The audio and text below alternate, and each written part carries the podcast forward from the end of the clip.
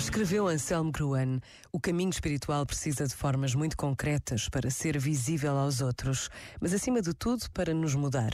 Precisamos de uma cultura de vida cristã. O espírito quer tornar-se carne. A espiritualidade precisa de visibilidade. Se um pregador fala de amor de Deus, mas a sua face exprime brutalidade, não convence as pessoas.